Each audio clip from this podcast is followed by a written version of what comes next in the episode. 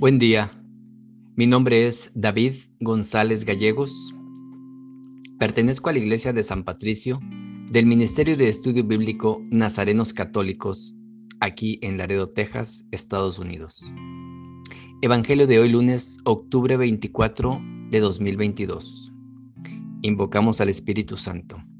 Espíritu Santo, llena de alegría y paz mi corazón y da sabiduría a mi mente para poder entender la palabra de Dios.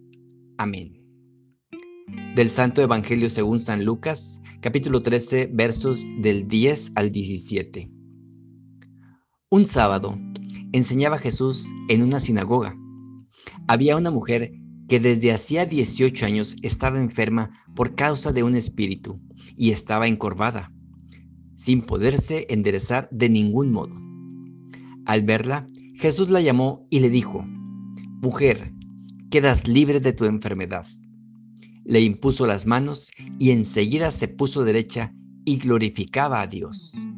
Pero el jefe de la sinagoga, indignado porque Jesús había curado en sábado, se puso a decir a la gente, Hay seis días para trabajar, venid pues a que os curen en esos días y no en sábado. Pero el Señor le respondió y dijo, Hipócritas, cualquiera de vosotros no desata en sábado su buey o su burro del pesebre y los lleva a brevar.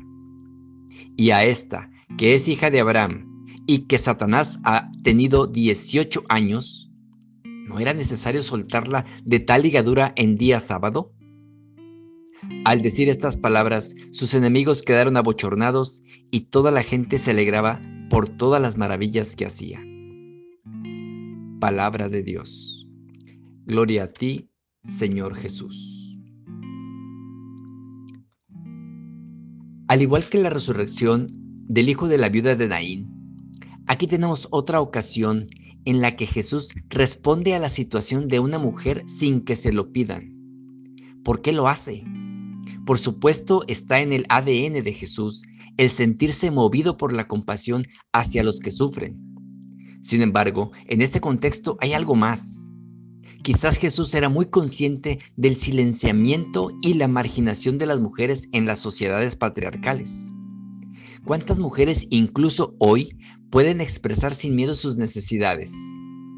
Por eso, Jesús, que conocía los corazones humanos, no esperaba a que las mujeres se acercaran a Él y le pidieran lo que necesitaban les tendía la mano y satisfacía sus necesidades incluso antes de que pudieran encontrar su voz.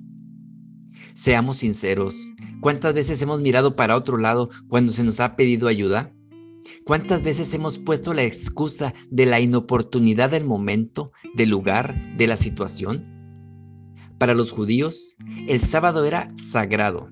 No se podía hacer absolutamente nada fuera de lo establecido, ni siquiera el bien. Y así lo señala el jefe de la sinagoga. Hay muchos días para venir a curarse. Pero Jesús, Cristo, viene a dar la vuelta a todo. Al enfermo hay que curarle en el momento que surja la oportunidad, no cuando la ley lo estipule.